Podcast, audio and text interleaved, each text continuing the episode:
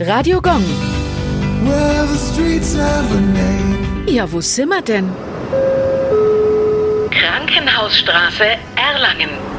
Die Krankenhausstraße liegt mitten in der Innenstadt in der Nähe vom Schlossplatz. 1815 wurde hier das Universitätsklinikum gegründet. Damals hieß die Straße noch Husarengasse, dann Neue Spitalstraße und Neue Spitalgasse. Erst 1932 wurde daraus die heutige Krankenhausstraße, als das Universitätskrankenhaus nach 20-jähriger durch Besetzung und Kriege unterbrochenen Bauzeit mit 25 Betten eröffnet wurde.